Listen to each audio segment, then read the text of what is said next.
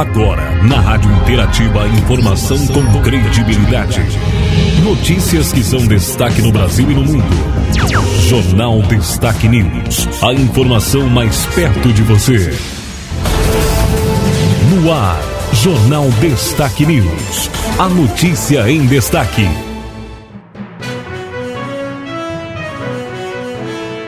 Edição do Jornal Destaque News, a notícia em destaque, terça-feira, 21 de dezembro de 2021, estação primavera, fase da lua cheia com mudança para a lua minguante na, no próximo domingo, dia 26. Notícias do dia, Jornal Destaque News, apresentação, Marci Santolin. A informação com credibilidade no Jornal Destaque News. As informações do dia em parceria com a agência Rádio Web, nosso primeiro destaque de hoje, as informações do nosso estado, né? Deputado quer ampliar políticas de produção agrícola. O deputado estadual Edgar Preto, do PT, considera que é preciso oferecer alternativas de de plantio aos pequenos agricultores. Na opinião dele, os minifúndios optam pela soja em função da falta de benefício estatal para apostar em outras culturas. Edgar Preto vê com preocupação essa monocultura. Então nós estamos utilizando o nosso solo fértil para produzir especialmente a monocultura, que é para matar a fome dos animais da China,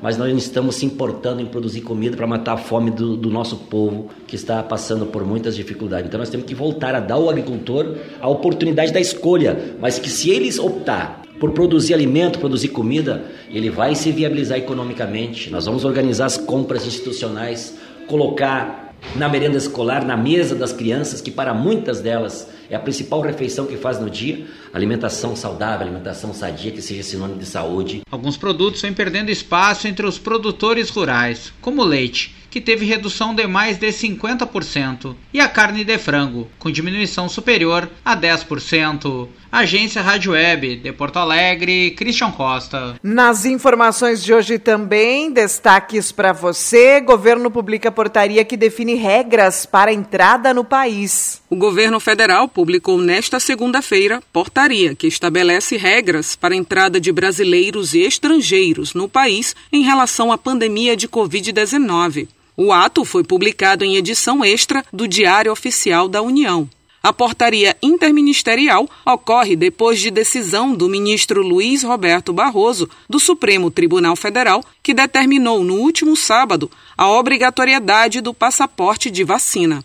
Segundo a portaria, serão exigidos aos viajantes comprovante de vacinação dos imunizantes aprovados pela Anvisa, apresentação de teste negativo realizado em até 72 horas antes do embarque, além do comprovante impresso ou em meio eletrônico do preenchimento da declaração de saúde do viajante. O documento foi assinado pelos ministros da Casa Civil, Ciro Nogueira, da Justiça e Segurança Pública, Anderson Torres, da Saúde, Marcelo Queiroga e da Infraestrutura, Tarcísio Gomes de Freitas.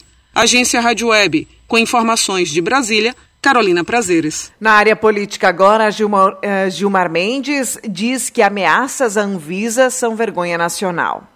O ministro Gilmar Mendes, do Supremo Tribunal Federal, classificou como vergonha nacional as ameaças a servidores da Anvisa após a deliberação deles para a imunização de crianças contra a Covid-19. A agência reguladora informou por meio de nota que solicitou proteção policial para os técnicos e diretores que trabalharam na aprovação da vacinação de crianças de 5 a 11 anos com a vacina da Pfizer. Os servidores começaram a ser ameaçados após o presidente Jair Bolsonaro dizer para apoiadores que iria divulgar os nomes das pessoas envolvidas na deliberação. No entanto, o nome dos técnicos são de domínio público e a reunião que liberou a vacina foi veiculada ao vivo pela internet, como é padrão da Anvisa. Para Gilmar Mendes, as ameaças mostram como o discurso de ódio chegou a níveis alarmantes no país e expressou solidariedade aos servidores da Anvisa. A agência também enviou ofício ao Procurador-Geral da República Augusto Aras, ao Gabinete de Segurança Institucional, ao Ministério da Justiça e também para a Polícia Federal. As ameaças chegaram aos servidores por meio de mensagens nas mídias sociais. Agência Rádio Web de Brasília, Alain Barbosa. Tem mais informações sobre política para você. O orçamento de 2022 prevê salário mínimo de R$ 1.212. O salário mínimo a partir de janeiro de 2022 deve ser de R$ 1.211,98. Atualmente, o mínimo está em R$ 1.100. A projeção deve ser confirmada com a votação do orçamento do próximo ano, marcada para esta terça-feira. A expectativa inicial era de que a comissão mista do orçamento do Congresso Nacional analisasse a peça orçamentária já nesta segunda. No entanto, divergências entre os parlamentares fez com que a votação fosse adiada. O principal impasse está na busca de mais recursos para a educação, que perdeu um montante com o aumento do fundo eleitoral. A presidente da comissão mista, senadora Rose de Freitas, diz que é preciso de mais tempo para discutir as mudanças no texto, mas que a matéria deve ser votada nesta terça. Infelizmente, o relatório foi apresentado na madrugada, às três horas da manhã. O tempo para conhecimento desse relatório não é suficiente para que todos leiam e possam, inclusive, apresentar os destaques. Para garantir estes recursos para a educação e outras despesas, a deputada Adriana Ventura do Novo de São Paulo sugeriu cortar recursos das emendas de relator e também do fundo de financiamento das campanhas, o chamado fundão, que terá quase 6 bilhões de reais para bancar as eleições do próximo ano. Principalmente nesse momento que, nós passamos, né, onde temos fome e as ações têm que ser priorizadas, o único ponto que eu discordo e gostaria que a gente debatesse com maior profundidade hoje é a questão do financiamento público de campanha, que já que é dado e que é feito, pelo menos a gente tem que fazer um esforço para baratear campanhas. Na peça orçamentária apresentada nesta segunda, um dos recursos que mais cresceram foram para pagar o Auxílio Brasil. O novo programa terá um valor médio de 415 reais mensais. Para isso, o montante destinado pulou de 35 para 89 bilhões de reais no relatório final. Deputados e senadores têm até a próxima quinta para votarem o orçamento de 2022. Agência Rádio Web de Brasília, Yuri Hudson. Agora sobre pesquisa Datafolha, informação é de que, conforme resultado, 51% dos entrevistados consideram Lula o melhor presidente da história. Para 51% dos brasileiros, o petista Luiz Inácio Lula da Silva é o melhor presidente que o país já teve. A informação veio da pesquisa Datafolha, divulgada no último domingo. Enquanto isso, Jair Bolsonaro foi avaliado como o pior presidente da história por 48% dos entrevistados. De acordo com o Instituto de Pesquisa, o petista, que governou entre 2003 e 2010, ficou 40 pontos à frente de Bolsonaro, escolhido por apenas 11% dos entrevistados como o melhor presidente do país. Foi a primeira vez que o nome do atual presidente foi incluído nesta pergunta pelo Instituto Datafolha. Em levantamentos anteriores, entre 2015 e 2016, durante a Lava Jato e a crise política que levou ao impeachment de Dilma Rousseff, Lula foi considerado o melhor dirigente da história em índices que variavam entre 35% a 40%. No ranking de melhor presidente da história, Lula está na primeira posição com 51%, Bolsonaro na segunda com 11%, Fernando Henrique Cardoso com 4%, empatado com Getúlio Vargas também com 4%, Juscelino Kubitschek, José Sarney, Itamar Franco, João Batista Figueiredo, Dilma Rousseff, Jânio Quadros e Tancredo Neves têm 1% cada um.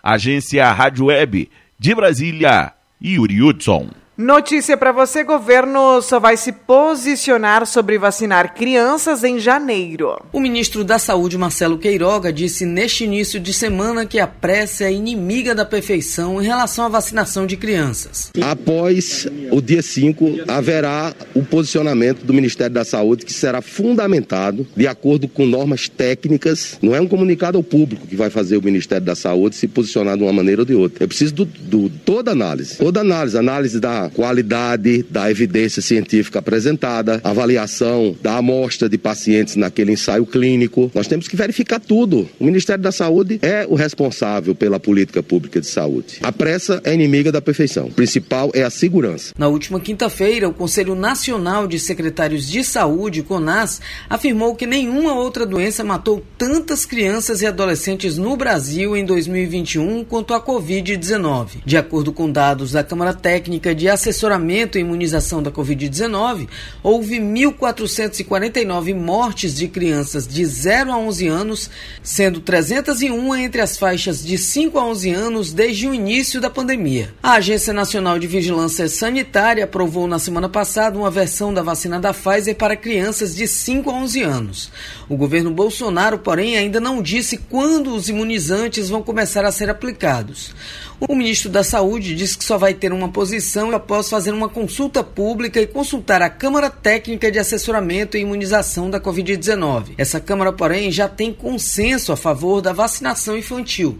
O ministro disse que ficou sabendo desse posicionamento pela imprensa e que não vai se manifestar com base num documento público de três páginas. O Ministério da Saúde vai tomar as decisões baseadas no melhor da evidência científica, em dados técnicos, analisando o cenário epidemiológico e cumprindo com a sua função. Eu não abro mão de nenhuma prerrogativa que nós temos aqui. Nós não terceirizamos as decisões. As decisões são tomadas no Ministério da Saúde e os resultados já estão aí. Uma queda de 90% dos óbitos em nove meses. Horas após a Anvisa autorizar a vacinação contra a Covid para crianças de 5 a 11 anos, o presidente Jair Bolsonaro usou uma transmissão ao vivo para intimidar os servidores da Anvisa e convocar apoiadores a questionarem a decisão da agência. Agência Rádio Web, com informações de Brasília, Aline Costa. Nas informações do dia também para você, a notícia hoje sobre economia.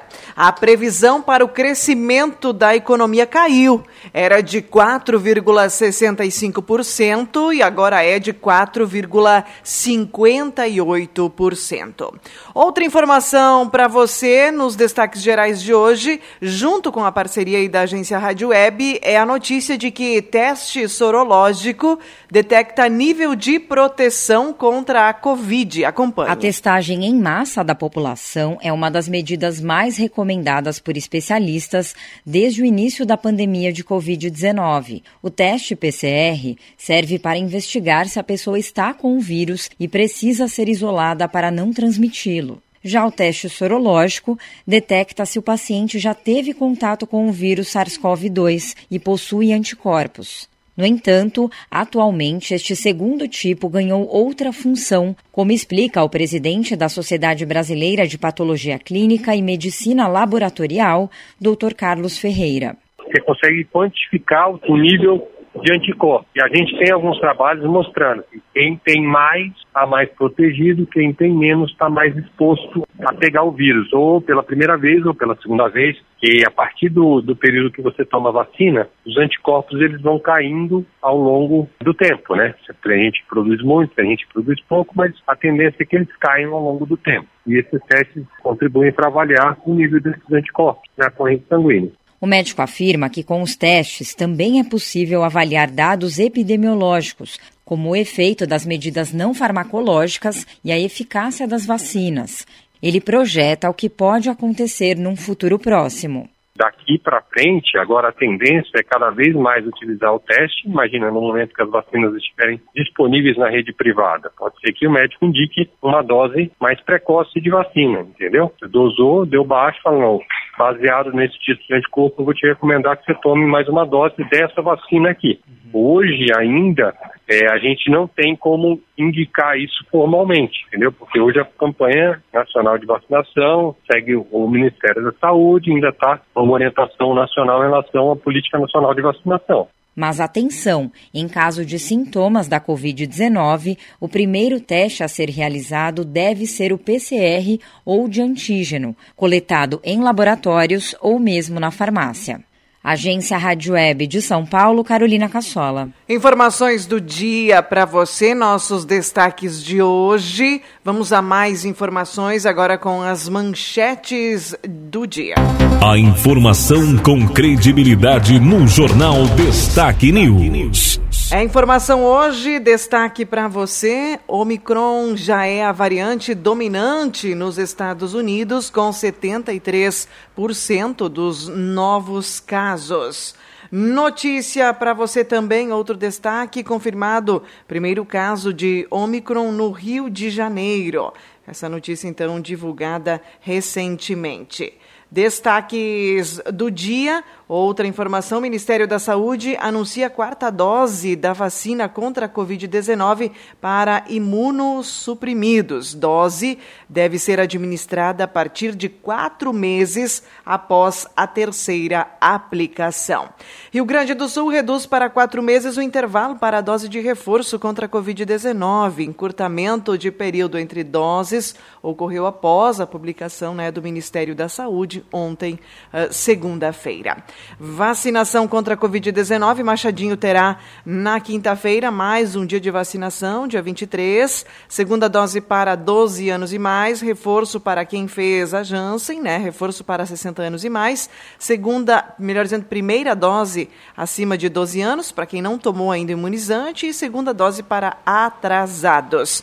Vacinação no Salão Paroquial das 8 às 11 horas e todos devem apresentar caderneta né, de vacinação e também CPF.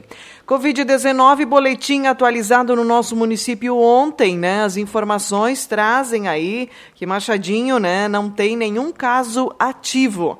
Não há, então, nenhum caso ativo. Nós tivemos uh, no nosso município 860 casos confirmados, né? 847 curados com 13 óbitos. Sobre a vacinação, a primeira dose já foi aplicada em 4.836 pessoas, 92,95%, então, já vacinada a população. Segunda dose, 4.307 pessoas, 82,78%. A dose reforço foi aplicada em 799 pessoas, isso equivale a 15,36%. Informações Secretaria Municipal de Saúde, boletim atualizado. Destaques esportivos. Vamos com as informações do esporte, né? A lista, os principais artilheiros do Brasil na temporada de 2021 foi divulgada, né?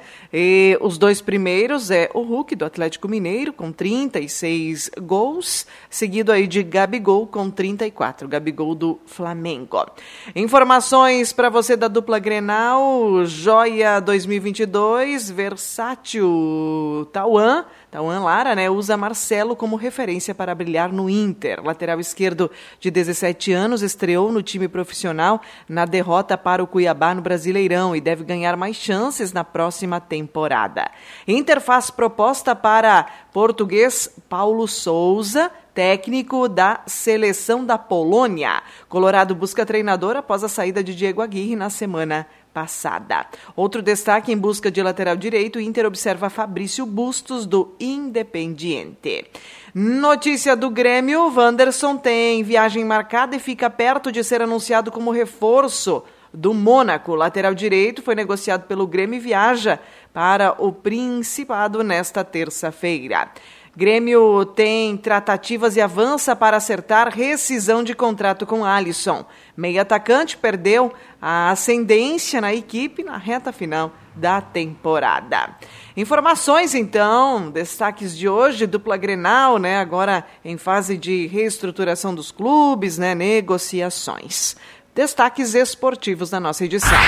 Agora em destaque a previsão do tempo. Hoje a previsão do tempo fala da estação verão. O verão 2021-2022 começa oficialmente então nesta terça no hemisfério sul às 12 horas e 59 minutos. A estação tem início com o Pacífico Equatorial Central sob a influência do fenômeno Laninha, hospedada pelo resfriamento das águas do Oceano Pacífico Equatorial. É o segundo verão seguido com Laninha e que deve atingir seu pico agora ao redor da virada do ano, com intensidade moderada. A Laninha persistirá o verão inteiro, mas com tendência de enfraquecimento no decorrer da estação. Isso, contudo, não significa que seu efeito no clima né, cesse ou se aí tem a queda, né, de imediato. O verão de 2021 vai apresentar uma irregularidade comum uh, da chuva no Rio Grande do Sul, com variabilidade nos totais de chuva de uma região para outra. Neste verão, a chuva tende a ser ainda mais irregular do que o normal, com valores abaixo das médias históricas e déficit de precipitação em muitas áreas. Em algumas regiões, no decorrer dessa nova estação, a estiagem pode atingir níveis de moderada a forte, com a possibilidade de ser severa em alguns municípios. A despeito do quadro de chuva irregular, devem ser esperados episódios potenciais de chuva volumosa a excessiva de curta duração, ou seja, né, períodos rápidos de chuva aí forte. Em regra, acompanham temporais passageiros de verão em dias quentes e úmidos, mas também podem ocorrer aí ciclones. Essa é a tendência, então, mais uma vez, pelo segundo ano consecutivo, né? Tendência de que o nosso estado estará nesta estação verão sob o fenômeno Laninha, com aí a incidência do sol e pouca chuva. Isso é destaque, né? Falando do tempo também, né? As condições do tempo e da temperatura, conforme a Somar Meteorologia, indicativo para hoje é de que tenhamos chuva, né? Essa chuva tende a ocorrer mais da tarde para a noite. Falando em chuva também, ontem a gente teve aí o registro de 9 milímetros de precipitação uh, aqui na cidade, né? Ontem à noite, então, volume de chuva aí de 9 milímetros. Para hoje, 18, são esperados 35 graus à tarde. Amanhã, quarta, sol com pancadas novamente. Amanhã, mais chuva, né? Amanhã, a tendência é de que a gente possa ter chuva aí que acumule 32 milímetros e também vai ser mais centrada da tarde para a noite. As informações para a quinta já seguiremos aí com tempo firme, né? Volta do tempo firme, 18 a 32 graus. Sexta, véspera de Natal, também 17 a 33 graus. Há alguns chuviscos previstos para o dia de Natal, né? Dia 25, no período da tarde, pode ocorrer pancada de chuva. 6 milímetros. Uma mudança também é a chuva sendo prevista para a tarde de domingo, dia 26, um acumulado que pode chegar a 27 milímetros. Mas nenhum dia vai ser aquele tempo fechado, chuvoso. Será apenas dias aí com sol, mas trazendo essas chuvas né, em forma de pancada, pancada rápida, pancada isolada. Haja visto né, que chove em muitas localidades, às vezes da cidade ou comunidades do interior, em outras não chove nada. Né? Então, essas são as chuvas passageiras, chuvas de verão. Não temos nenhum dia aí que tenha previsão de realmente instabilidade, né? aquele tempo mais uh, chuvoso de uma forma geral. A gente não tem essa previsão.